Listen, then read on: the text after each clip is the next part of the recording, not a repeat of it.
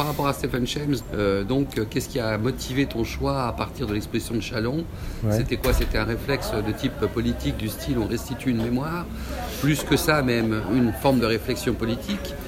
Euh, ah, bah, il y a un peu trois niveaux, trois degrés, on va dire. Il y a, Le premier niveau, bah, c'est artistiquement déjà parce que c'est des photos qui sont très belles, qui parlent, qui sont parlantes. Deuxième niveau, c'est bah, ce témoignage historique de l'intérieur qui nous fait comprendre que euh, c'est pas c'est pas si simple qu'on veut nous le donner, c'est-à-dire un mouvement euh, violent et raciste. Pas du tout. C'est un mouvement ultra. Déjà, ça montre une organisation et comment on arrive à cette organisation? L'histoire des ministres, l'histoire, tout ça, c'est vraiment quelque chose que j'ai découvert.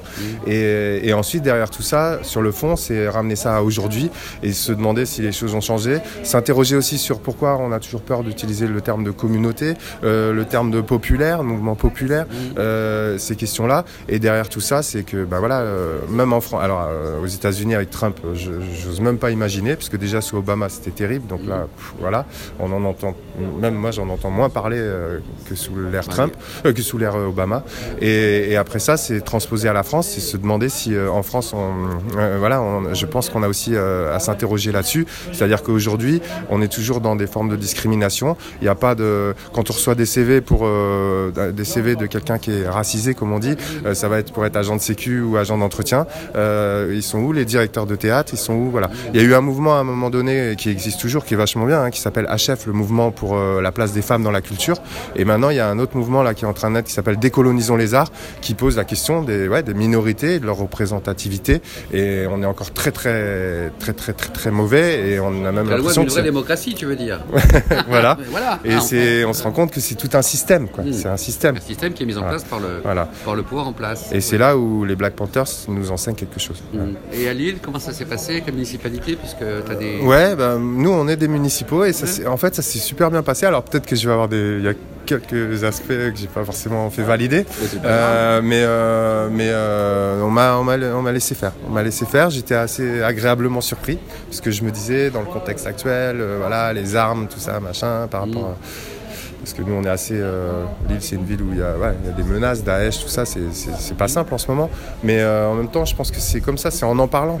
Ou plutôt, à l'inverse, tous ces problèmes, ils sont liés au fait qu'on parle jamais. On parle jamais de la guerre d'Algérie, c'est même pas encore enseigné dans les bouquins. Voilà, c'est ça. Mais est-ce que tu penses que l'exposition sur le, territoire local peut avoir une, dimension.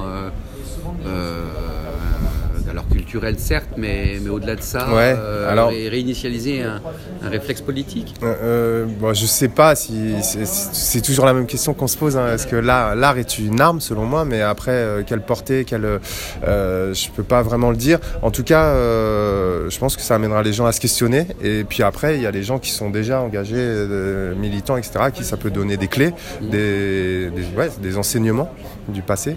Et, et en tout cas, ouais, faut, faut, on peut pas rester passif, quoi, en tout cas. Donc c'est vrai que c'est, ça participe d'un mouvement d'ensemble avec euh, voilà, cette notion un peu aussi d'engagement. Réinitialisons l'engagement, réinitialisons la culture, réinitialisons, réinitialisons beaucoup de choses, du coup. Alors, hum, hum. Très bien, je te remercie. Voilà.